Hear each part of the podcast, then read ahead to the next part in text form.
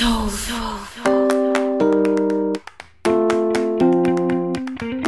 Olá, pessoal. A convidada de hoje traz um currículo diferenciado.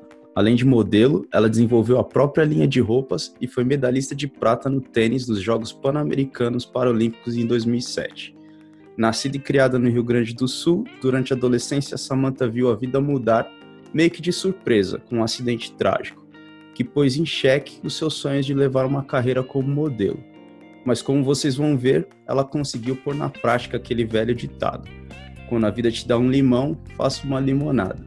E vale a pena citar também que a Sam é a primeira pessoa que a gente vai conversar que tem aquele ícone azul do lado do nome no Instagram. Você vê que a gente tá ficando importante, hein, velho? tá, estamos indo para outro nível agora. Mas enfim, é, eu sou o Leandro Oliveira falando de Auckland e comigo estão Glauco Mariana de Sydney, Austrália, a Juliana também de Auckland, na Nova Zelândia, e o João Cassanho de Hong Kong. Primeiramente eu vou falar com o Glauco. Como vai, Glauco? Tudo bem? Opa, beleza. Tá valendo meu nome aí, velho? Esqueceu? Parece não, não tá valendo. é nome difícil, nome difícil. É nome difícil, né, Mas cara? tá tudo né? bem, cara. Vocês aí? Tranquilo, cara. Glauco, a convidada de hoje é medalhista de prata e tudo. Você, velho, você tem alguma medalha aí no seu currículo? Cara, no currículo tenho, né? É, mas na época de escola, né, que participava, principalmente quando eu, como eu cresci no interior, tinha muito dessas competições uh, nas escolas, tinha essas coisas, não sei se você lembra de, das gincanas. Corrida do saco. É, Glauco, tipo, você ganhou algum interclasse, Glauco? Uh, só no, no, futebol de salão mesmo, que é o que eu mais tenho, assim. É, beleza, velho, beleza.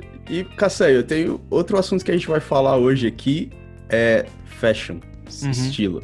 Você foi um cara que morou em Mariporã e morou na Europa também, velho. Como que isso impactou o jeito que você se vestia, cara?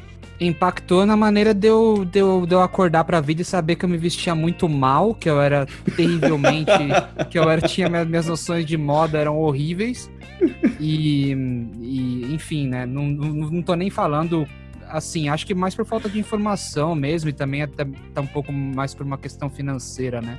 Mas até hoje, assim, eu não tenho muito. Eu não tenho muito. Como é que eu vou dizer assim? Eu não tenho muita confiança no meu taco de moda, então eu sempre levo minha, a minha esposa a tirar colo sempre que eu vou comprar qualquer roupa, pra mim não me vestir como um idiota e parecer um palhaço. Então essa é a minha. Sou um pouco duro no julgamento, mas tudo bem. mas eu não tô zoando, tô falando sério. Mas, porém, Porém, é uma das coisas, uma das coisas que eu gosto muito é essa coisa de moda, assim. Eu tenho, eu sempre falo, falo, falo zoando, mas eu falo a verdade, assim. A hora que eu encher o saco de tecnologia e se eu tiver paciência um dia para estudar de novo, eu vou estudar moda. Ô, louco, velho. Revolucionário. É, pra, pra mudar completamente. Eu, também, também demora tanto também pra, ser, pra encher o saco de tecnologia também, né? Pelo amor de Deus, né? Não demora Mas tanto. enfim. E, e você, Ju? Como é que estão as coisas aí? Por aqui tá tudo ótimo. Eu tô louca pra saber da Sema e as histórias que ela tem para contar. E relembrar também, quando a gente se conheceu lá em 2000 e bolinha, um, acabou indo para um pub, entrevistei ela, e ela tem umas histórias bem interessantes. Tô louca para saber as últimas Olha. novidades. Que, que ano foi isso? 2000 e bolinha? ah, 2000 e bolinha. 2000 e... 2008, 2000, entre 2008 e 2010, eu acho. Foi por ali. Faz tempo, né? O tempo faz passa tempo, rápido. Faz tempo. É, eu acho que foi por ali, 2000, 2008, 2010.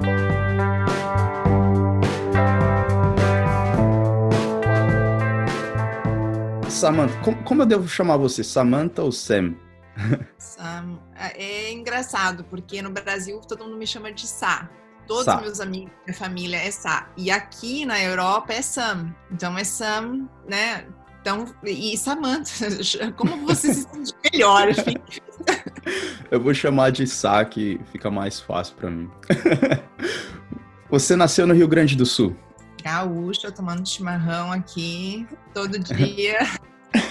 Pelo que eu pesquisei, você nasceu ali perto da praia, é isso?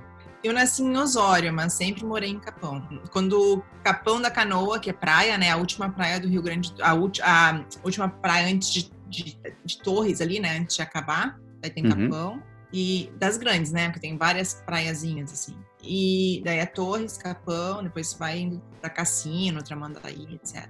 E Capão pertencia a Osório, então eu nasci em Osório, mas sempre morei em Capão. E pelo que eu vi, eu fiz uma pesquisa rápida, né? É, parece ser um lugar bem pequeno, né? Não muitos habitantes, ah, assim. Bem então. pequeno, tinha, uh, na, na época que eu nasci, tinha 20 mil habitantes, mas hoje já tem mais de 60 mil, e, e eu acho que voltando para a história do corona, com essa história também, o pessoal vai acabar. Porque tem muita gente que tem casa na praia uhum. de Porto Alegre, porque é duas horinhas ali na freeway, super rapidinho, etc. Então, assim, eu acho que vai acabar indo mais gente morar na praia. Não sei o que, que você acha. Porque tá, tá, dando, assim, né? O pessoal tá saindo das grandes cidades. É tá um movimento, né? Melhor, é um movimento natural que está ocorrendo. Então, a gente está com 60, mais de 60 mil agora ali, mas o pessoal também se aposenta, está indo morar lá, coisa e tal. Então, mas eu acho que ainda vai tá para crescer ainda. E, e, como que era o sentimento assim? Porque eu sou de São Paulo, né? Dizem que 20 milhões de pessoas estão na rua em São Paulo durante o dia, não sei se é verdade. É, 11 milhões né, de habitantes, uma coisa assim. Eu nem tenho a menor ideia de como seja morar num lugar onde 20 mil pessoas. Como que era o sentimento de estar tá lá com a comunidade? Era todo mundo se conhecia? Cara, é, sei lá, eu não tenho diferença. Todo mundo se conhece e eu digo assim, quando nasce um deficiente, nasce uma sociedade também, né? Porque se impacta, porque como é uma coisa pequena, é uma coisa, uma cidade pequena, no meu caso, assim, você fica cadeirante, você vai para a escola, o seu professor tem acesso com você, acaba que a comunidade inteira tem uh, contato com você e muda a percepção de todo mundo. Não uhum. só da sua família, não só sua, né, em relação ao que você tem que aprender e etc. Então, eu também, eu tive uma infância super tranquila, jogava handball, já jogava tênis, já modelava, uh, eu era goleira, Glauco. Mas, cara, aí é que tá, olha a questão. Eu sempre fui muito determinada, muito, muito, muito competitiva e determinada. Eu treinava no gol com, uh, contra os meninos com bolinha de tênis, handball. Então a gente eh, treinava e treinava todo dia. Então, assim, eu me lembro que a gente teve uma final contra um pessoal do. Eh, era final regional, assim, coisa e tal. A gente estava ganhando o primeiro, o primeiro set, o primeiro set de tênis, né? O primeiro hum, tempo de, uh, de 7 a 0. E, e, assim, lógico, o time era muito bom, mas nenhuma bola entrava, sabe? Assim. Eu, porque eu pedia mesmo para os meninos, eu jogava contra os meninos, eu, eles, eles chamavam lá do recreio para ser goleira deles, porque eu era melhor que o goleiro deles. Eu ia em tudo que era bola, sei. E, então, assim, eu sempre fui muito determinada. Eu jogava tênis, eu também era a número um do, do meu de capão, né? Tudo bem, de 20 mil, mas é, era. 20 mil é era, é bastante. A gente, tá era uma mulheradinha ali que jogava, e tênis é uma coisa que todo mundo joga ali em Capão, no Rio Grande do Sul, o tênis é muito forte. E então uh, eu era ali, eu jogava bem também tênis, jogava duas, três vezes por dia, fazia aula e já modelava naquela época. Comecei a modelar com oito anos de idade. Então, daí fiz todos aqueles, gente, é muito engraçado, todos aqueles uh, testes e cursos que você bota livro na cabeça, daí você caminha, você faz dieta, dieta do sol, dieta não sei do que, dieta do ovo, uh, toma centela asiática para perder uh, celulite. Bom, todas aquelas coisas da época. Mas com oito anos? Não com oito, mas ali quando eu já tinha meus doze, que eu comecei a criar corpo, sabe? Daí você. Exigência 12, mesmo, hein, meu? Sam, tu falou que né, quando alguém numa cidade tão pequena, assim, de 20 mil habitantes, quando alguém acaba adquirindo uma deficiência, nasce também uma sociedade, né? Conta exatamente o que, que aconteceu contigo, que idade tu tinha, qual foi. Eu, eu te conheço, mas eu, eu não lembro da gente ter conversado especificamente, né? Sobre uhum. o acidente e como é que foi para ti tudo isso, porque tu era bem nova, né? Eu tinha 14 anos de idade e eu peguei a arma do meu pai. E a arma disparou, e na hora eu já pegou fígado, pâncreas, coluna, queimou a medula e queimou o lado direito da medula, o lado esquerdo uh, ficou, uh, pegou também, mas não tanto. Então eu mexo um pouco, tenho um ponto na perna esquerda. E assim, a gente sabe que cego, como que é que, que mundo de caolho, quem tem um olho é rei, né? É, é, é, um pouquinho do movimento, mas que faz uma diferença enorme perto de, sabe, assim, porque dá uma estabilidade de tronco.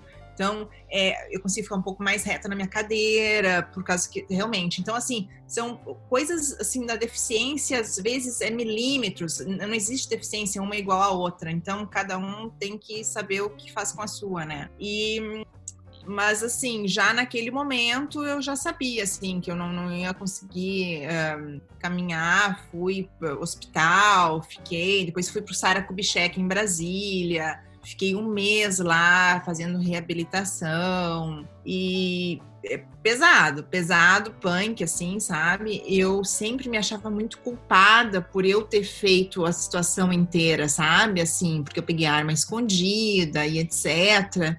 E então eu sempre tentei estar bem para fazer como tipo assim, ai, não mudou nada. Ai, gente, fiz, né? Fui lá e quebrei a janela, mas olha, tá tudo tranquilo, estamos bem, a família tá ótima, não sei o que, e lógico, uma barra completa, porque foi difícil para mim, mas também para os meus pais, para todo mundo. A gente tem que mudar, né? Como é que como é que você faz xixi? Como é que você. Eu, eu tenho dor crônica, viver com dor complicadíssimo, muito mais difícil que ser cadeirante. As pessoas olham a cadeira, a cadeira é nada, cara. Se você tem dor, é, é, dor de nervo. Pensa numa dor de dente e multiplica aí por 10, por sei lá eu quanto, sabe? Porque o nervo central é 10 vezes maior, maior que uma dor de dente. Agora você tem um nervo que está machucado o tempo inteiro, que está doendo o tempo inteiro. Agora eu estou conversando com vocês, está doendo e eu tenho que viver com isso. Você tá entendendo? E dormir com isso, e tá trabalhar com isso. E, e, isso é muito mais complicado que a cadeira. Ah, eu, eu sei, porque eu me, eu me lembro quando eu tive a minha inflamação na medula também. Cara, dor 24 horas, a dor desestabiliza a pessoa, né? Mas eu, é, eu acho incrível, assim, tudo que tu consegue fazer. E eu acho incrível também a questão do esporte, porque eu fui pro Sara Kubitschek também. E, meu, jogar tênis em cadeira de rodas é a coisa mais difícil do mundo. Pra mim, tu tá assim num pedestal, conseguir segurar a raquete e tocar a cadeira ao mesmo tempo, em velocidade, acertar a bola. Tá louco. Deixa eu fazer um pequeno comentário aí que eu já gostaria de intervir aqui, falar que esse negócio de pessoal que fala que jogar tênis é todo mundo uma parte de uma grande sociedade onde todo mundo concorda em uma mentira. Porque eu vou explicar por quê. Eu tentei jogar tênis uma vez e eu não consegui rebater uma bolinha de volta. Nenhuma. Então eu cheguei à conclusão que quem joga tênis é uma sociedade secreta de pessoas que todo mundo todo mundo mente e fala assim, vamos todo mundo falar que joga tênis. Porque ninguém consegue jogar tênis. É mentira isso aí, velho. Eu não conseguia bater uma bolinha de volta, mano. É uma seita. Isso é mentira. Mas... É uma seita. Eu tô nessa parte da seita. Eu sou a goleira e a tenista, né? Ah, não. Isso não é possível, não, mano. Não dá, mano. Ô, Leandro. Ao meu tamanho, mano, eu não conseguia bater a bolinha de volta. Mas lembra que eu falei que eu era ruim no rugby, cadeira de rodas? No, no tênis, meu Deus do céu. É muito difícil, é muito difícil. Tu imagina, uh, Caçanho, se, se andando aí de pé tal, já é difícil, não acertou uma bola, pensa tentando, tendo que tocar a cadeira de roda junto. É uma é difícil, não, é impossível. Eu já falei, eu, eu, cheguei à conclusão que é impossível. Todo mundo que fala jogar tênis tá mentindo. Não é verdade. Tem que começar pelo tênis de mesa, velho. A, a minha irmã tá com dois anos de idade e a gente já tá ensinando ela. Ela nem fala. A gente já dá a raquete para ela e para ela começar.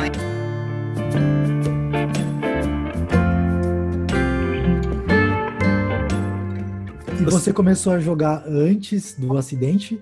O tênis, que você falou do, do handball e tal, mas o tênis também. O tênis também. Eu comecei com oito anos de idade a fazer aula.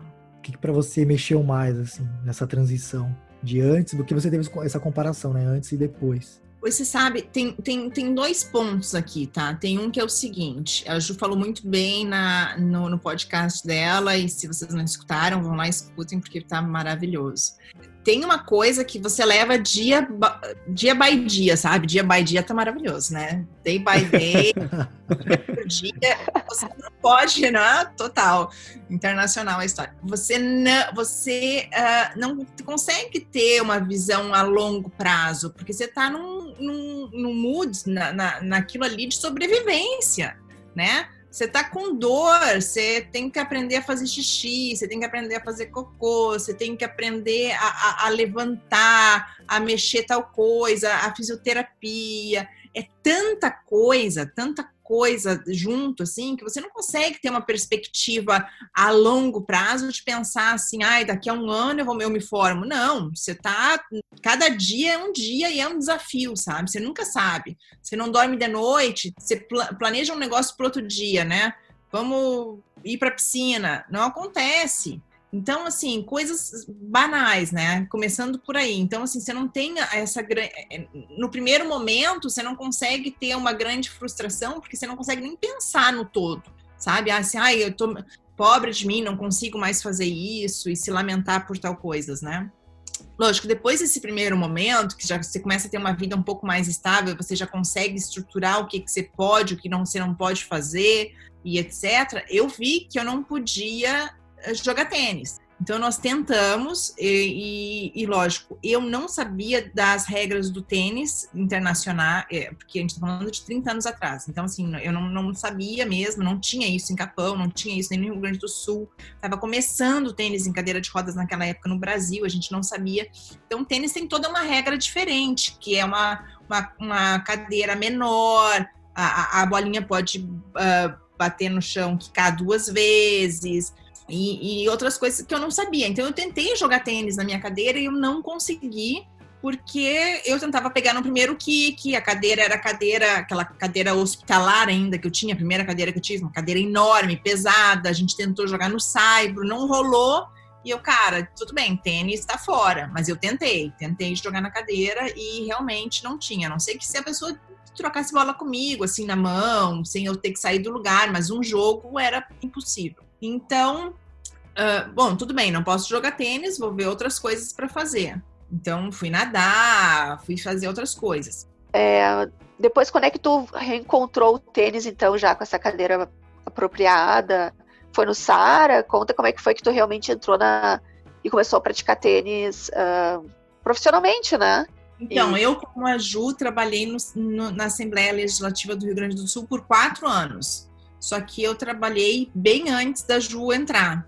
Então eu fui para eu fui para Brasília trabalhar no Senado Federal, trabalhei na primeira vice-presidente presidência do Senado Federal. Lá a gente criou o Estatuto da Pessoa Portadora de Deficiência junto com o Paulo Paim. A gente desenvolveu, tinha uma uma uma, uma turma lá que só, só, só pesquisava isso e etc. E quando a gente estava elaborando o Estatuto da Pessoa Portadora de Deficiência, nós uh, tinha que mandar perguntas para o país inteiro, ONGs, prefeituras, tudo que era biboca tinha que dar sugestões, comentários, etc., para a gente colocar no, no, no, estatuto. E daí eu vi que uma pessoa, um, um grupo, um projeto de tênis em cadeira de rodas mandou sugestões, mas também pediu verba. E eu, tipo assim, cara, como é uma coisa que não existe? Como é que eles estão pedindo verba? Esse negócio não existe, é impossível você jogar tênis na cadeira de rodas. Eu, na hora, né? E daí eu peguei e fui ver onde daqui era. Era cinco minutos ali de Senado, na academia de tênis, atrás. Cinco minutos, literalmente. E eu falei assim, mas olha que povo FDP, eu vou lá pegar eles na chincha, vou chegar lá e... Vou desmascarar esses pilantra. Eu vou lá desmascarar eles total, assim, numa coisa. Vou empurrar eles da cadeira.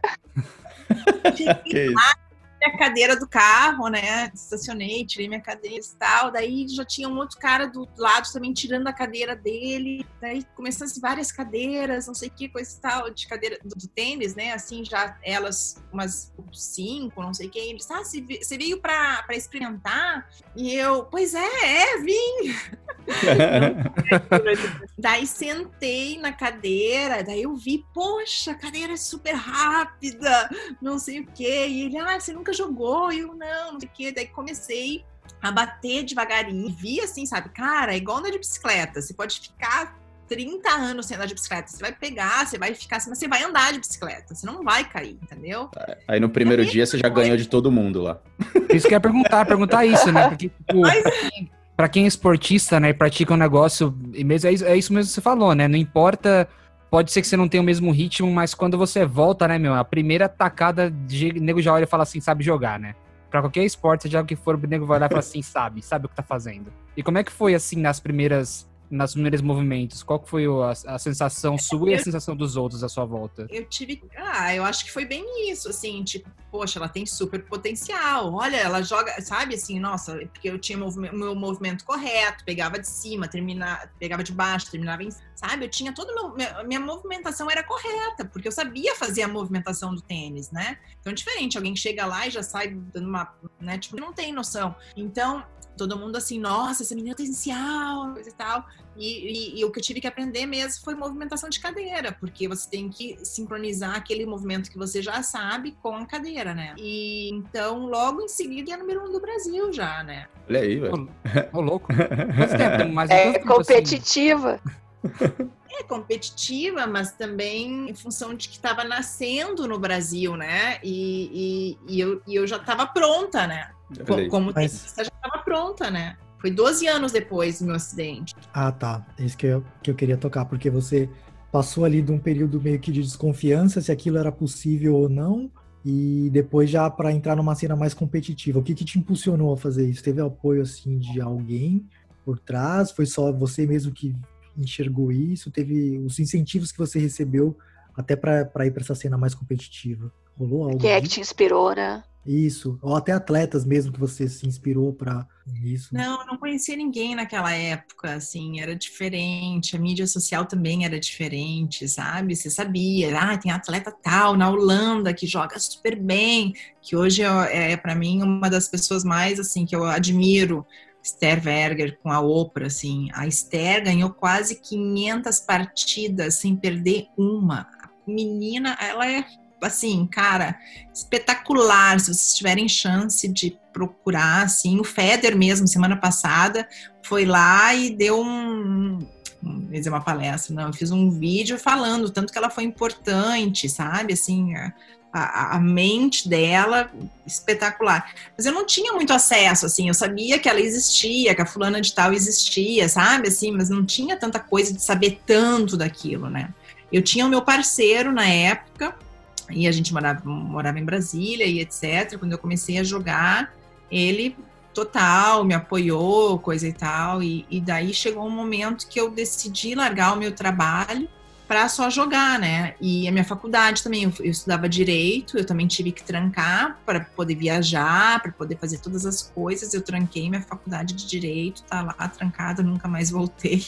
Porque depois jogar, fui para o mundo, viajar, casei, vim para Londres e assim ficou, né?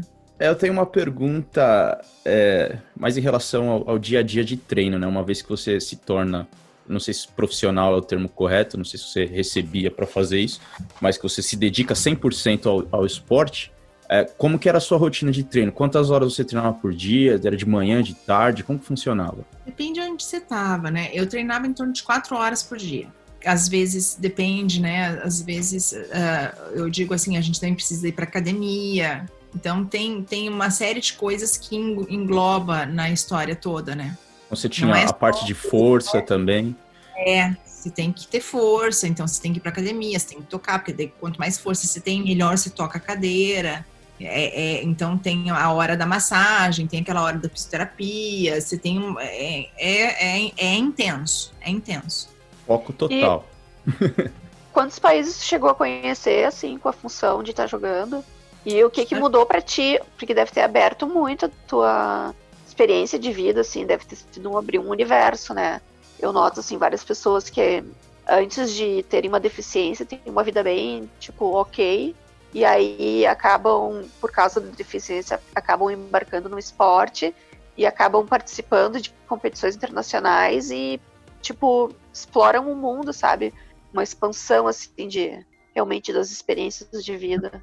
Olha, se eu pudesse dar um conselho para pessoa com deficiência, é vá fazer algum esporte, socializa, sabe? Não quer ser profissional, não, não precisa ser, mas assim, o, o esporte ele abre muitas portas e tem vários torneios internacionais que você pode jogar até para não precisa jogar para ser o melhor do mundo, sabe? Mas para ter essa experiência de viajar, para estar tá com outros, outras culturas, etc., você pode usar o esporte como essa ferramenta. E também, no meu caso, o esporte, eu trabalho para o Comitê Paralímpico Internacional, então eu sou uma Proud Paralympian Leader que a gente viaja dando, uh, fazendo, falando com os atletas, os, os principalmente bem uh, jovens, né, assim, que estão começando, falando sobre o, o, os valores do Comitê Paralímpico Internacional, fazer a, a, a, tradução do português, né, IPC, Comitê Paralímpico Internacional.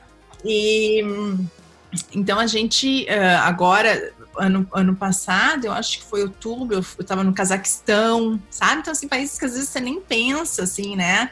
E super legal, assim. E também o meu marido também trabalhava pro uh, com tênis, ele ainda trabalha com tênis em inclusão no comitê, uh, na ITF, na Federação Internacional de Tênis, então eu também tive a oportunidade de, de me engajar com projetos com ele. Então, por exemplo, nós fomos para o Haiti uma vez para começar um projeto lá totalmente de base, logo depois de tudo que eles tinham acontecido lá, doar cadeiras e começar projeto assim mesmo em hospitais de reabilitação, aonde você vê assim, né? Nossa, muita gente deficiente e, e amputados de, de, várias, assim, né, em hospitais de reabilitação para começar projetos sociais lá, coisa e tal. Uh, Sá, então, eu, eu, posso perguntar uma coisa ainda voltando para o lance da competição.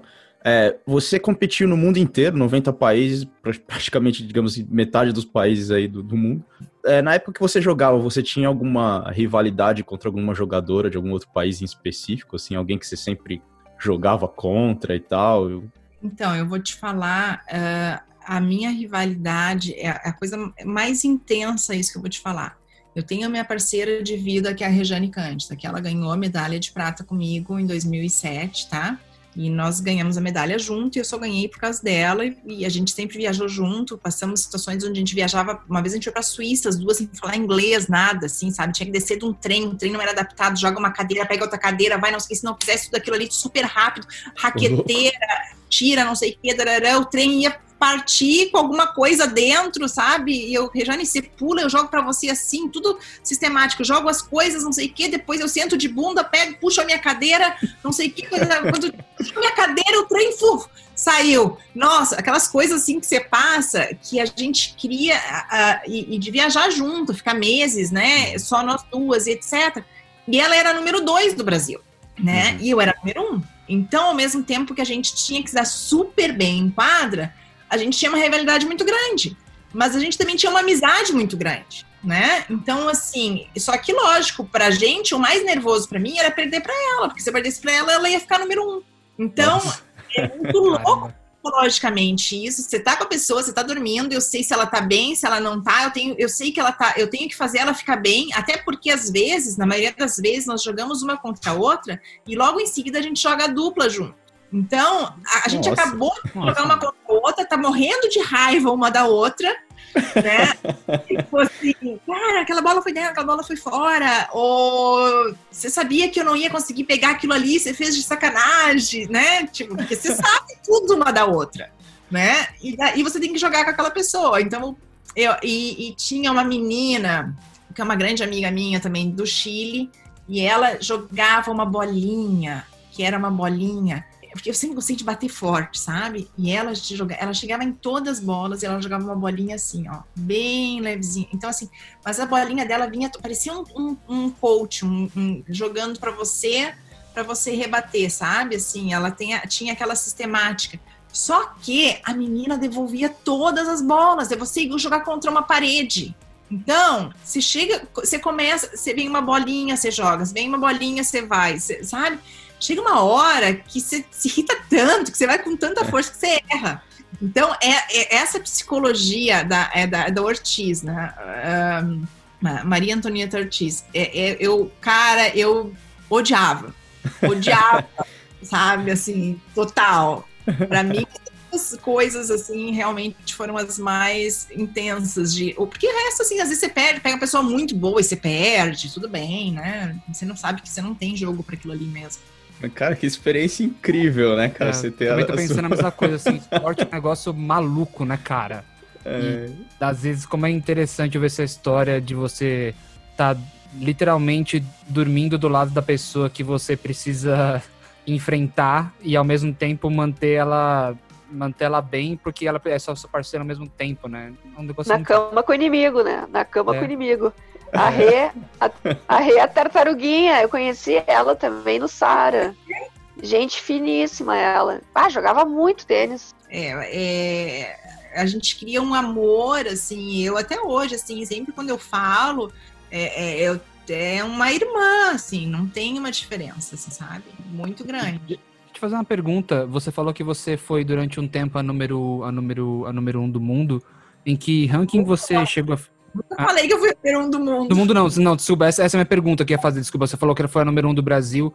Você, chega, você tem esse ranking também mundial? Você chegou a ficar em que posição no ranking mundial, se esse ranking existe? 44. 44. Você é louco, mano. Ah, não, mano. Eu não consegui rebater a bolinha, Leandro. De novo, Glauco, me ajuda aí, mano. Samantha, talvez uma última pergunta aí a respeito dessa sua parte esportiva. É, eu imagino que ter conquistado a medalha foi o ápice da sua carreira jogando tênis, a, medalha de prata nos Jogos Pan-Americanos. Me, co me corrija se eu estiver errado. Qual, como você descreve essa sensação? Eu, eu pergunto como sendo uma pessoa que sempre foi fã de esportes e que, obviamente, em algum momento da minha vida também sonhei em ser profissional em qualquer esporte ou ganhar coisa e tal. E para mim vai ficar sendo mais ouvir de quem conseguiu.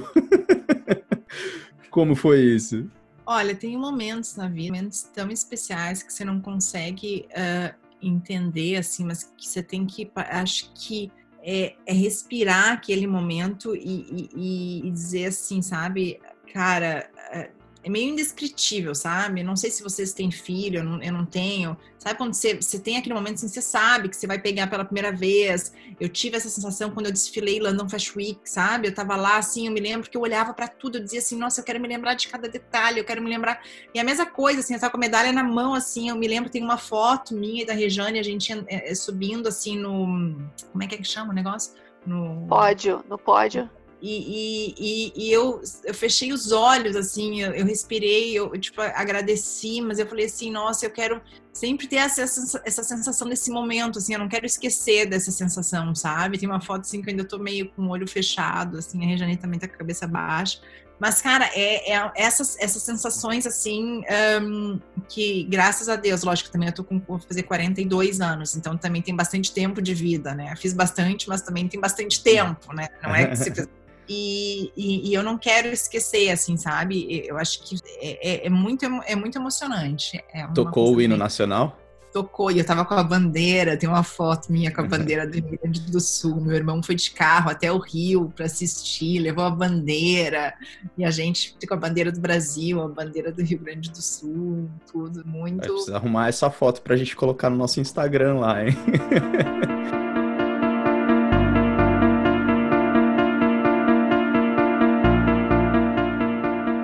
Deixa eu perguntar para você assim, é, depois, como é que foi essa? Você contou um pouco, né, pra gente que você antes do acidente você já estava nesse mundo da moda, de, de fazer, de modelar, etc. E conta pra gente como é que foi depois. Eu acredito que pelo que você está contando, depois do esporte, foi paralelo com o esporte. Como é que foi a sua volta para o mundo da moda? Como que surgiu essa ideia de, de, de enfim, de entrar de cabeça nesse negócio que você já estava envolvida desde pequena? O meu envolvimento com a moda começou bem cedo, né? E, e para mim, a moda foi uma das grandes frustrações na minha deficiência. Saber que eu não podia mais modelar, para mim, foi extremamente difícil, assim, sabe? E, e, e, uma das coisas até mais difíceis, porque eu conseguia fazer tudo no meu dia a dia na cadeira de rodas. Então, ser cadeirante, para mim, não me impedia de fazer as coisas. Mas o fato de eu ser cadeirante não poder ser uma modelo isso para mim me frustrava de tal forma, assim, sabe? E, bom, tudo bem. Quando eu comecei, quando eu fiquei a número um do Brasil, eu comecei a ter os meus patrocinadores que me davam cadeira de rodas, não sei o quê, e, e, e, comecei a ter um pouco mais de, de, mídia também, fazendo entrevistas aqui acolá, uh, palestras e etc. Então, eu comecei a ter uma visibilidade, né? E em função disso, os meus patrocinadores chegavam para mim e diziam: Ah, Samanta, ah, você quer fazer umas fotos para mim na cadeira, para a gente poder vender as cadeiras de tênis, etc. E eu, nossa, na hora quero, né? Como aquela coisa de modelo, assim. E eu me lembro a primeira vez, assim, que eu fui fazer essa sessão de fotos com luz, com com tudo, assim, e eu, cara, esse é o meu mundo, eu quero estar tá aqui, é o que eu quero fazer, é tirar foto, é, é, é, é fazer a maquiagem, é posar, eu, eu sabia posar, sabe? Não é diferente assim, você pega alguém, ah, posa, não sabe. Eu sabia, eu tinha aquilo no meu DNA, já tinha estudado aquilo por tanto tempo, é a mesma história do, do andar de bicicleta pro tênis, serve para modelar. O livro na, na cabeça, né? Tava, é, eu tava na cadeira, eu sabia a pose, eu sabia o meu melhor ângulo, sabe? Se é direito, se é esquerda, se é pra cima, se é pra baixo, papada pra cima. Não, você sabe dessas coisas, né? Olha, ó, todo mundo sabe. Né? É, vamos inventar, bota a, a, a, a deita no chão, bota a perna para cima, vamos usar a cadeira como um negócio. E daí eu fiz e eu, cara, é isso que eu quero fazer, é impossível que eu não consiga fazer isso. E lógico, eu também mais velha, um pouco mais uh, uh, dona de mim e de poder lutar pelos meus direitos, sabendo que, que, que, dentro do meu coração eu sabia que aquilo ali não, não, não era certo. Você não pode comparar alguém para de, de fazer alguma coisa pela habilidade dela.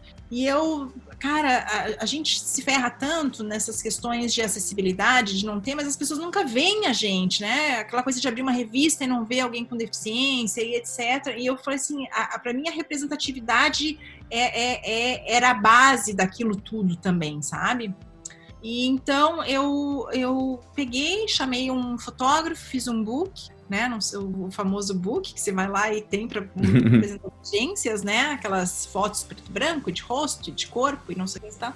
E comecei a ir para as agências e ligava e não sei o que e não e não e não e não e não e não. E eu, meu Deus do céu, como é que faz? Como é que você quebra, né, para entrar? Porque é complicado. Até hoje a gente que tá trabalhando, eu estou trabalhando, é complicadíssimo você entrar dentro, sabe, da, das coisas mais high-end. A gente está fazendo, começando com, com, marcas que são, então, é complicado até hoje, né? E, gente, e eu tô falando de uma coisa que, que eu fiz há 15, 16 anos atrás.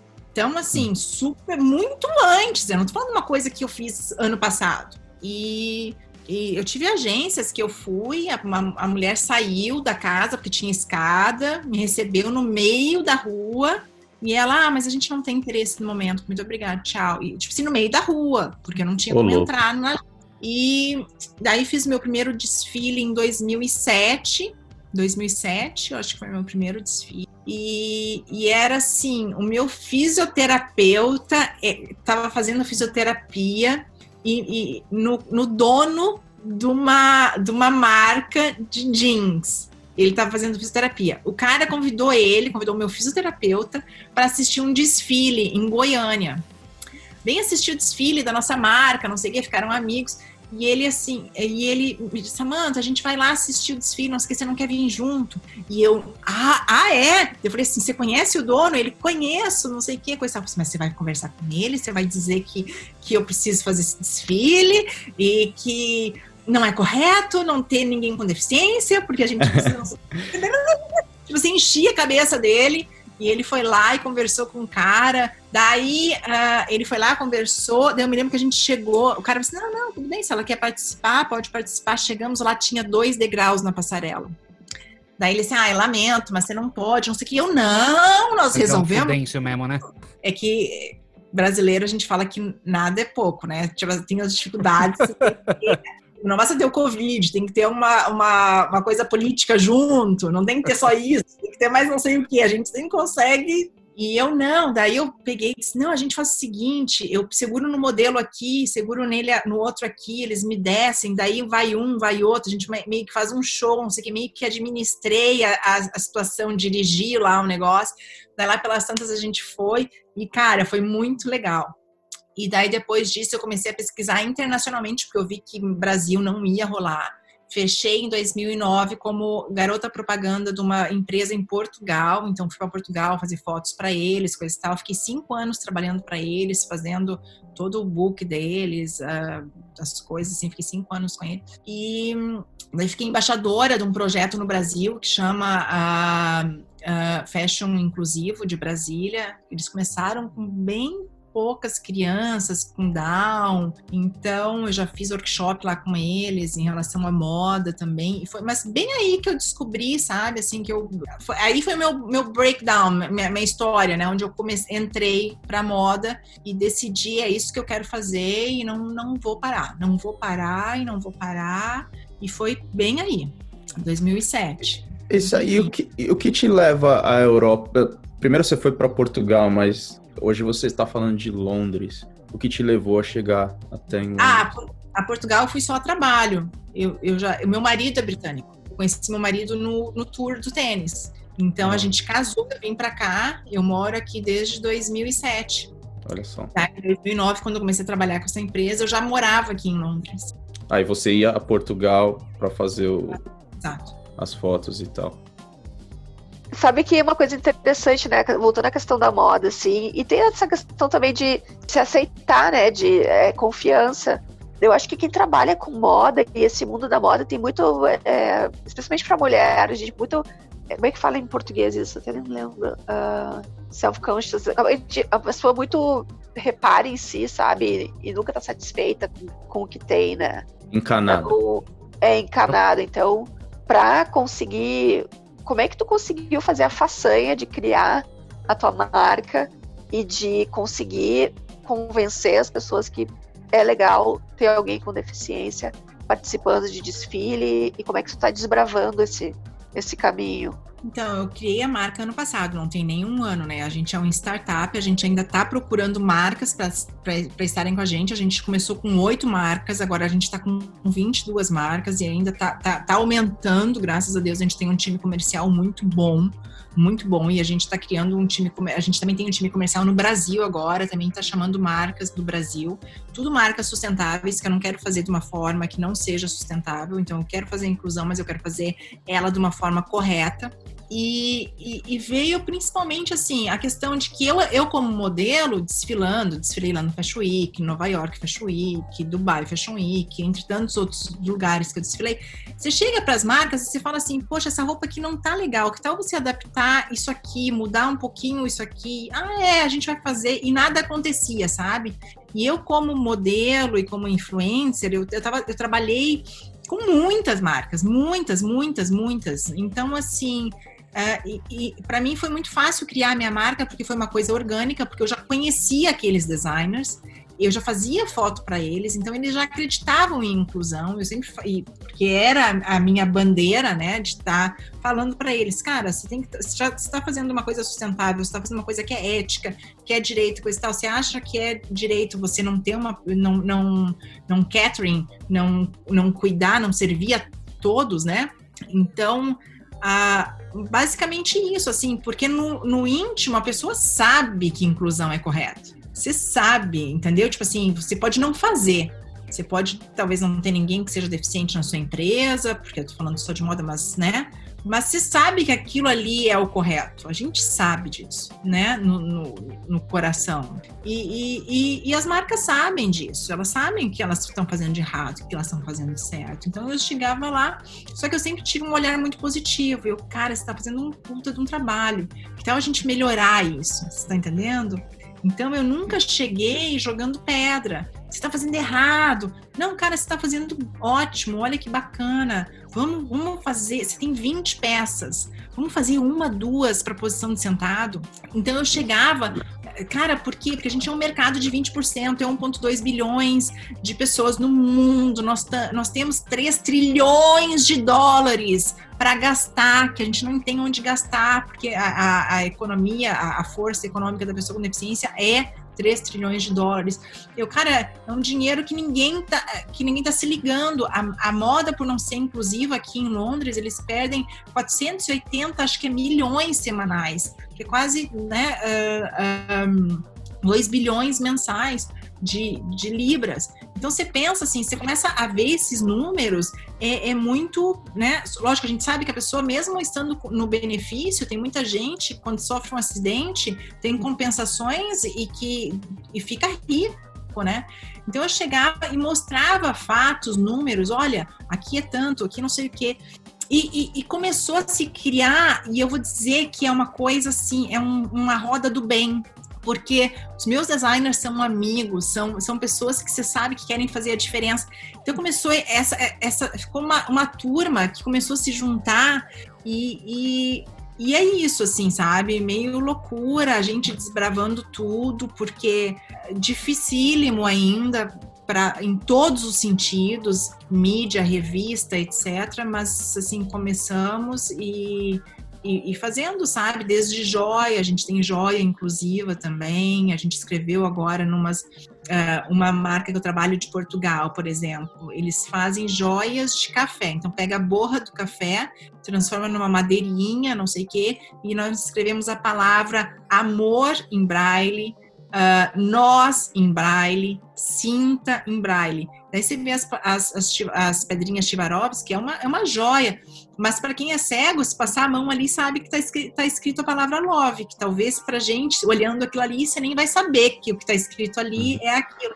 Então, desde a joia, a gente tentou botar um significado, uma intenção de inclusão nas peças, em todas as peças. Um sutiã que abre na frente, por que, que o sutiã tem que abrir atrás? Mas daí ele é de cotton orgânico. Uh, são peças que elas são funcionais, elas, elas vêm para trazer uma solução, sabe? E, e, lógico, eu peço duas, três peças para cada marca, porque a marca não tem como fazer todas as a, a coleção dela adaptada, né? Então, às vezes você não vai achar uma coisa para você naquela determinada marca, mas de repente você vai achar alguma coisa para você em outra determinada marca. Agora, o que a gente quer é hoje ser a maior plataforma de inclusão sustentabilidade no mundo. Então, a gente precisa de marcas no mundo inteiro, porque, por exemplo, você está na Nova Zelândia, eu não tenho nenhuma marca na Nova Zelândia. Então, você quer alguma coisa que eu tenho, mas para mandar para aí é tão difícil e fica tão caro, questão de importação e de entrega. Acaba não, não é valendo é a pena. É. Então, como é que eu tenho que fazer? Eu tenho que fechar com designers daí, colocar eles dentro da plataforma para que esses designers aí façam a mesma coisa que a gente está fazendo aqui, duplique e entregue para você. Interessante, então, mas é um trabalho que está com um ano ainda, né? Você disse que é bem. Tá Total, tá... é um startup, a gente não botou dinheiro em marketing, nada, só agora a gente aproveitou essa época de corona para para fazer curadorias de marca e botar marcas para dentro para quando a economia voltar, a gente já ter a ideia, entendeu? Entendi. A gente está fechando com uma empresa no sul que faz jaquetas de resto de guarda-chuva, cara. Umas coisas assim, muito legais, muito legais, assim.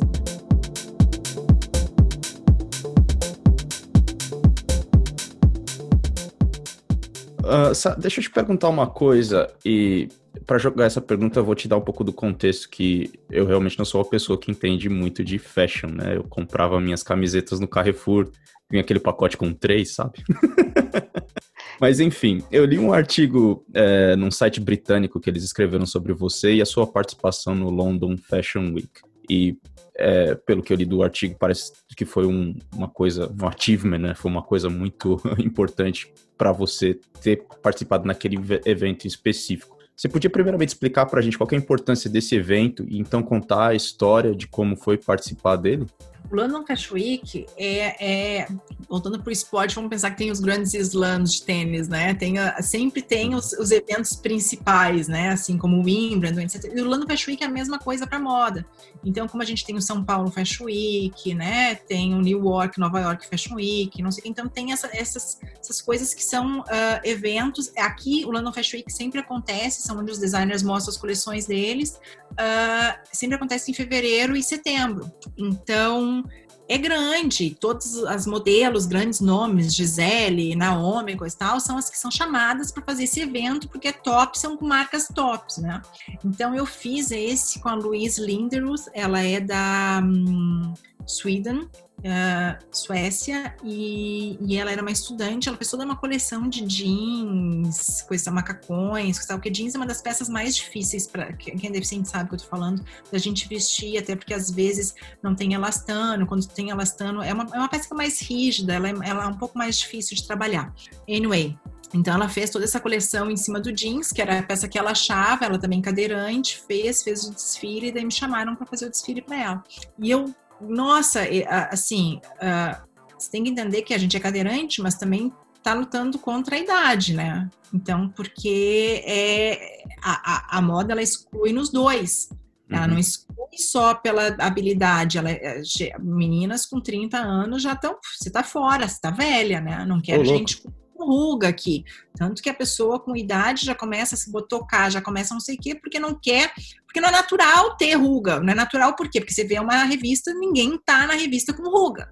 Ninguém tá na revista com perna fina, ninguém tá na revista. Essa, essa, essa questão é, é muito forte de representação. Então eu sabia que, que ia ser uma coisa muito grande eu estar ali. E eu tinha consciência disso. Então eu fui para aquilo igual eu te falei, eu respirei cada coisa, eu olhei cada coisa como se você estivesse olhando pela última vez ou pela primeira vez, não sei, assim, né? E foi um show maravilhoso, repercussão maravilhosa, tudo.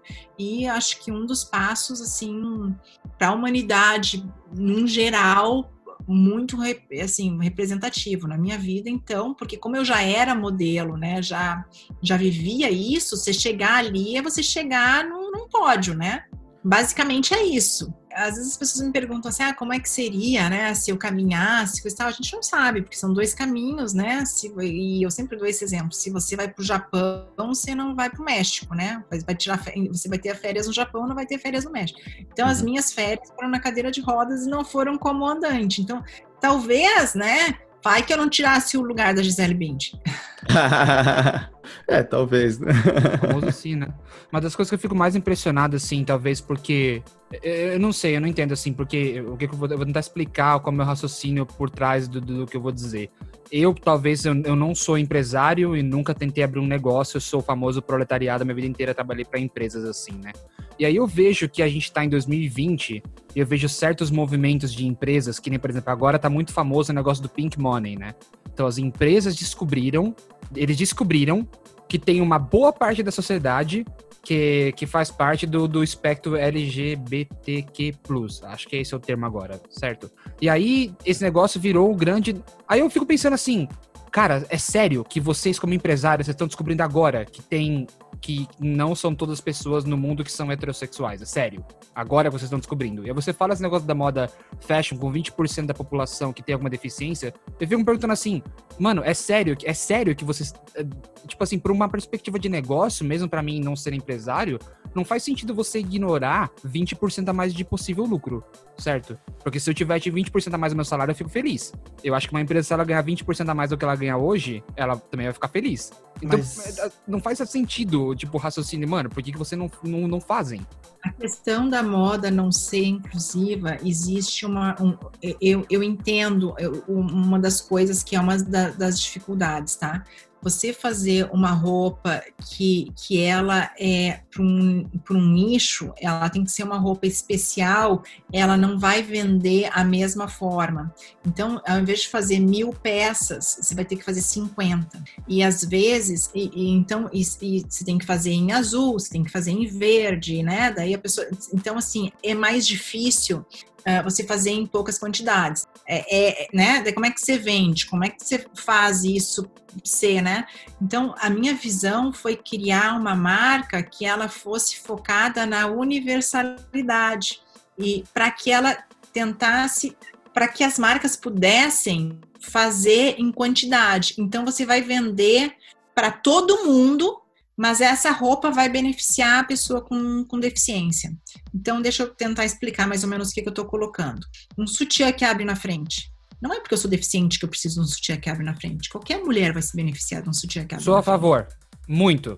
Total, né? O tempo todo. Ela tem um, que, ela tem, ela tem um sutiã que abre na frente e falo para assim, todos os seus sutiãs deveriam abrir na frente. Não ela para trás. Ela Tirem as crianças da tá sala. ela, é, ela é minha consumidora. Ela pode comprar comigo. Então, isso faz com que você consiga fazer uh, a venda não ficar segregada.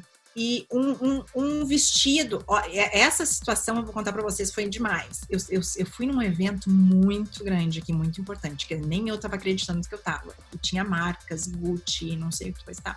E na volta para casa, Uh, eu, eu tava no, no, no, táxi com uma das mulheres que trabalhava numa dessas marcas. E ela, e ela mora sozinha e o fecho do vestido era atrás. E ela assim, caralho o vestido, o vestido para mim, porque a hora que ela chegasse em casa sozinha, ela não ia conseguir. Sabe aquela coisa de você não conseguir abrir e fechar o vestido? Ela, ela pediu para que eu abrisse no táxi para ela, porque ela morava sozinha, não teria como abrir.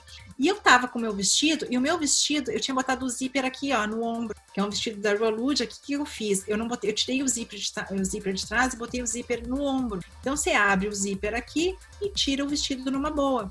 E, lógico, cada um com a sua deficiência, aquele vestido, no caso, supria a, a, a minha necessidade.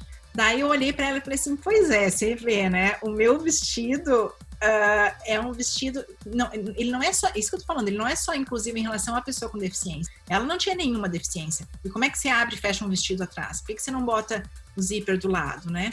Uh, daí, então, assim, é achar soluções. E essas soluções vão ajudar a pessoa com deficiência. A gente trabalha na, na, na, questão da representação, então as fotos, modelos, etc, coisa e tal, mas é uma roupa que ajuda a todo mundo. As pessoas ficam oito horas, a pessoa hoje em dia fica mais na posição de sentado do que na posição de em pé, tá? Você fica na frente do computador, você está trabalhando, você está sentado, você está olhando televisão, ou você está no cinema, ou você está viajando, ou você está na locomoção para ir para o trabalho, não sei, você está sempre na posição de sentado. Por que, que você está na posição de sentado com uma roupa que é extremamente uh, desconfortável para aquela posição? Que você vai ficar sentado e vai estar tá te machucando. A gente não pode fazer uma roupa que seja bonita pra, pra, e confortável para aquela posição. Por que, a única roupa que é confortável é a roupa de academia? Daí a pessoa com deficiência tem que estar tá sempre numa roupa de academia. E, cara, eu quero ter uma reunião lá com uma pessoa super, quero estar bem vestida, quero estar fashion, e mas também quero estar confortável. A gente tem duas coisas, tá? Na, na, na, na questão da cadeira de rodas. Uma delas é a roupa pode estar te machucando e você não sentir, daí você não tem sensibilidade na perna, você só vai sentir no final do dia, quando você tirou a calça ou a peça e viu que aquilo ali te machucou, porque você não sente. Ou a questão de você sentir que aquilo ali tá te machucando e você não tem posição para trocar. Porque se uma roupa tá te machucando, você levanta. Se uma roupa está me machucando, eu não tenho como levantar. Então, essas coisas que a gente começou a pensar e a gente junta com marcas para trazer soluções. E essas soluções não necessariamente são para a pessoa com deficiência, são soluções no geral. Então eu digo assim, lógico, eu tenho, a gente tem o nosso nicho e etc, mas a gente faz para todo mundo. Comprar uma, uma joia, qualquer um pode comprar. E eu digo, e apoiem as marcas que tenham esses valores porque a gente está trazendo todos, todos esses. É, é uma missão, para mim é uma missão, né? Mais do que isso, porque é uma coisa que. Mas assim, você, você acredita em igualdade, você acredita em diversidade, né? Você, então, apoie as marcas que estão fazendo isso. Para que, que você vai pegar o seu dinheiro e vai deixar com uma marca lá que não tem, não faz nada de tem bom? uma responsabilidade social, né? É? Eu vejo a moda como uma ferramenta muito grande. Tudo, tudo na vida pode ser usado para o bem e para o ruim, tá? Até o, o, lobo que a gente tem dentro da gente. Aquele que a gente alimentar vai ser o que vai crescer. Então, a moda também. Se você alimentar a moda ruim, vai ser a que vai crescer. Aquela moda que escraviza, que faz, que, que bota uh, tinta uh, nos rios, polui oceanos e não sei o quê, tem um trabalho escravo e não faz uma roupa que é para todo mundo. Então, você pode alimentar essa moda ou você pode alimentar uma moda que, poxa, é uma moda que vem com uma missão, que vem com não sei o quê, e daí qual que, você, qual que você vai alimentar? Qual é a história que você vai alimentar? Entendeu? É, isso é. tem a ver com todos os produtos que a gente consome, né? É, é existe um, até um, desculpa, Cassiano, existe até um aplicativo, só para não fugir disso, acho que é o Moda Livre, pelo menos isso é mais pro Brasil, né? Ele informa algumas marcas que já tiveram algum caso envolvendo trabalho escravo e tal. Então você consegue saber de marcas até mais conhecidas se já teve algum envolvimento com isso e se quiser se aprofundar mais nisso, assim, realmente se importar com isso. Eu, eu usei ele uma vez, achei bem interessante tal, até, você fica até surpreso com algumas marcas assim, e que já tiveram algum envolvimento com esse tipo de, de trabalho escravo.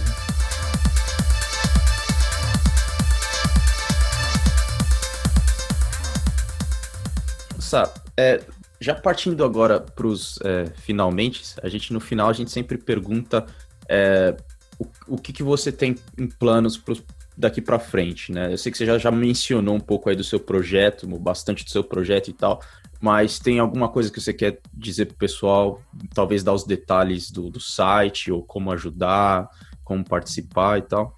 Então, nós criamos dentro da loja um CIC, que é um Community Interest Company, um, um, uma companhia de interesse da comunidade para a gente poder criar projetos sociais na área de moda e de esporte, porque eu não podia deixar o esporte fora, né? Como vocês viram, o esporte faz bem parte da minha vida, faz também do meu.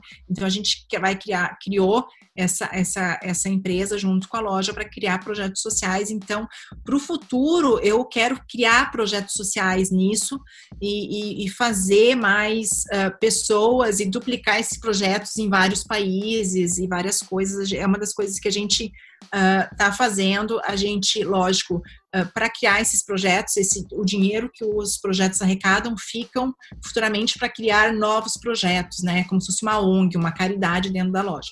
Então, criar uma roupa que seja funcional e que a gente possa uh, oferecer talvez para a África, sabe? Que não tem tanto acesso. Como é que a gente pode criar mais coisas e, e, e para mais pessoas, né? Então, assim, a gente vai estar tá sempre, fica atento, porque a, gente, a ideia é criar esses projetos sociais, então a gente precisa de parceiros, patrocínios para esses projetos. Agora, para a loja, o que a gente uh, gostaria é que tivesse mais marcas com a gente marcas que tenham um DNA sustentável, porque a sustentabilidade ela é uma, é uma umbrella, ela, ela é muito grande, né? Tem, então, assim, se a pessoa tem essa pegada sustentável, que ela está fazendo alguma coisa de bom, vem, conversa com a gente, que a gente um, vai ter você dentro, dentro da plataforma e, e, o que a gente precisa agora é mais marcas para ter uma voz maior. A gente está fazendo essa, essa, essa curadoria uh, de colocar as, as peças não só adaptadas, porque essas são peças que a gente vai criar junto com a marca, porque às vezes ela nem sabe como dar essa consultoria, dar essa ajuda e etc. Mas então, ah, algumas peças mais universais, etc., a gente já pode ter elas dentro da, da, da plataforma. Um, Basicamente, a gente também criou um grupo do WhatsApp, acho que a tá ali também, não tá, Ju? Que é um grupo que a gente criou pra, de apoio mútuo nessa época agora de, de, de isolamento total, né? Onde uh, muitas pessoas com deficiência têm depressão, têm ansiedade, exatamente por viver nessa quarentena uh, life, uh, essa quarentena permanente, né? Então, a gente está ali para se apoiar, coisa e tal. Então, assim, pessoas que queiram participar do grupo e, assim, desde psicólogos, nutricionistas, hoje às seis horas da tarde a gente vai ter um, uma, uma sessão de yoga, Uh, então, uh, que, que, queiram estar ali para dar uma, sabe, o que, que, você é grato por no seu dia, falar aquilo, para estar tá comunicando, para que a pessoa tenha al, al, alguém para conversar, sabe? Eu digo assim, essa, essa questão é, que a gente está aprendendo nesse momento de quarentena é principalmente a empatia, né? A gente tá se colocando no lugar do outro, o que, que você precisa, você tá bem, né? Perguntar e ver, né? Porque às vezes muita gente não está bem, né? E não é todo e não é todo dia que a gente está bem também. Então, tá ali como essa, essa é, é um, um, um, apoio, né? E, você tá no Instagram também, né? Que eu vi que você faz algumas lives no Instagram e tal. A gente começou a fazer lives agora, só que, só que a internet tá tão ruim nos horários do dia, assim, então a gente começou a gravar no, no Zoom e colocar no YouTube e chamar pela live, sabe? Então é. a gente vai fazer toda terça, quarta e quinta. Então, terça-feira é com a Lari entrevistando, que é a nossa jornalista no Brasil, uh, é em português. Daí na quarta é com a Vera, que também é da nossa área comercial, que também vai ser em inglês, daí sobre moda em inglês. E na quinta a gente vai estar tá falando sobre o CIC, que é essa, essa companhia. A gente vai estar tá falando sobre esporte, daí em inglês. E com o Mark, que é, um, que, é um, que é o meu marido. Então a gente começou a fazer essas lives, a gente, quer, a gente quer entrevistar várias pessoas, a gente vai ter essas, esses vídeos no YouTube, na real, né?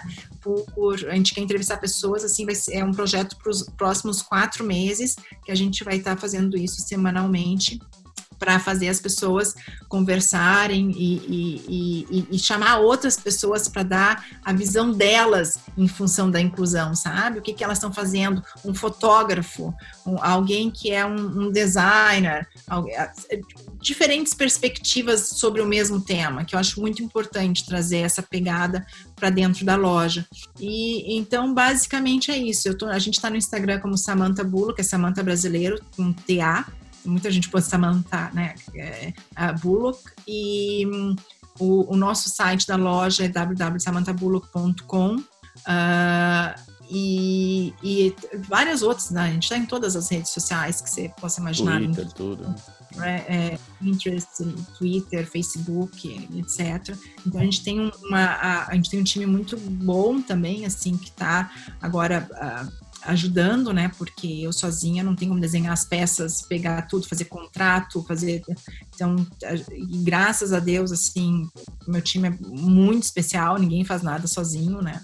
E e a gente tenta, agora a gente criou uma, uma parte no website, aonde, tipo assim, vá lá e me diga a sua dor, me diga qual é o seu problema, entendeu? Para a gente tentar achar a solução. Então a gente está com essa comunicação com o consumidor para eles dizerem o que, que eles estão precisando para a gente tentar criar essa solução para eles, já que essa solução às vezes não, não existe ainda, né? Pensar fora do box, fora da caixinha. Uhum. Então a gente está com essa, essa, essa pegada, assim, agora é de crescer, de ter mais marcas, de ter mais marcas hum, em torno do mundo. A gente tem marcas de Israel, Alemanha, Estados Unidos, Brasil, Portugal, e ter mais para a gente poder criar mais coisas em torno do, do mundo mesmo. Legal. Glauco, e as nossas redes sociais, o pessoal que quiser falar com a gente, fala como? É, primeiramente a gente tem o nosso site, que inclusive vão ter os links aí é, pro Instagram e pro site que a Samantha deixou. Uh, nosso site é gaiapodcast.com. Em todas as redes sociais aí, uh, Gaia Podcast, então no Twitter ó, e no Instagram, arroba Gaia Podcast, vai achar a gente, e no facebook.com barra Gaia Podcast. E, e também temos e-mail também, gaiapodcast, arroba gmail.com, quem quiser entrar em contato com a gente, se quiser indicar alguma coisa também, uma entrevista, algum convidado que você acha que tem uma história interessante, só falar com a gente lá, por, por e-mail ou, por, ou, pelas redes sociais. Xingar também, né? Às vezes o pessoal se sente ah, Aí o pessoal ah, xinga pelo direito. WhatsApp mesmo. se sente no direito. Pode xingar também. Se a gente vai ler, eu não sei, mas você pode xingar. Outra vez foi pelo Facebook, mas enfim. É, é isso aí, então. É... Samantha, muito obrigado mesmo de coração por ter participado do nosso projeto. É, é um projeto bem, como você percebeu, ainda muito embrionário. e a gente precisa muito de pessoas que tenham uma história como a sua, que tenham histórias inspiradoras para poder enriquecer o projeto. Então a gente agradece muito, muito mesmo sua participação. Foi excelente. Nossa, eu tenho a agradecer vocês. Uh, e acho que você está chamando de projeto embrionário, mas já está muito, muito bem informado, assim. Uh, ótimo, adorei participar. Obrigado a todos vocês. Ótimo aqui, principalmente encontrar a Ju, né? Depois de tanto tempo uh, de de assembleia, de chimarrão, de tantas histórias juntos, assim, ela agora com na batalha dela para poder ficar na Nova Zelândia, que é uma coisa também que se, se liguem aqui, tem um, um, um, link na página dela, também eu dividi no meu Facebook, no meu Instagram direto, porque para mim isso é discriminação, a pessoa não poder ficar num país em função da habilidade dela, da deficiência dela. Isso é uma das coisas muito erradas uh, e, e a gente não pode compactuar com isso. A gente e ficar quieto, eu acho que é compactuar. A gente tem que ter uma bandeira mais, assim, tem que assinar. Uh, imagina, né? Você não poder morar num país porque você é cadeirante. Então, é, é para mim isso é discriminação total, assim. E então essa bandeira linda que a Ju e essa questão que ela tá aí, acho que a gente tem que se um, organizar, se apoiar e se ajudar, né? E queria dizer para vocês todos, né? Obrigado por me ter aqui. Ótimo demais. A gente agradece, que isso. Tá compartilhando e... Agradecemos muito aí. Com certeza. Ju, faz um merchan do seu livro aí. Você... Um merchan. Aí, tá aí, tá na quarentena, não tem muito o que fazer, quer ler uma história engraçada. Tem um livro aí na minha cadeirona tua, onde eu conto aí minhas comédias da vida aleijada, como é que é a vida antes e depois, né, da cadeira de rodas e todas as, as loucuras aí de uma adolescente. Peripécias, né? As As peripécias. peripécias. Compra o livro da É. Juliana, que a gente sabe que você que tá ouvindo a gente agora, você não tá fazendo nada nessa quarentena, seu vagabundo. Você não tá estudando, você não tá nada, você não é intestável. Compra o livro da Juliana pra você dar uma risada, pelo menos. Você Tá no alguma Amazon, né, Ju? Tá na Amazon, tá na Amazon. Tá na Amazon tudo aí, dá pra comprar virtual. E é isso aí, rapaziada. inglês. Olha, tem inglês também? Terminou a tradução e tudo. Olha só. Ô, Ju, já tá publicado. Vamos botar o livro para vender na loja, hein? Vamos! Vamos, Vamos. Certo? Demorou, hein? Aí, Olha só, Demorou. fechando negócio aqui, velho. É. Viu, bicho? Fica quieto que eles vão começar a querer porcentagem aqui. Valeu, pessoal. Valeu, valeu.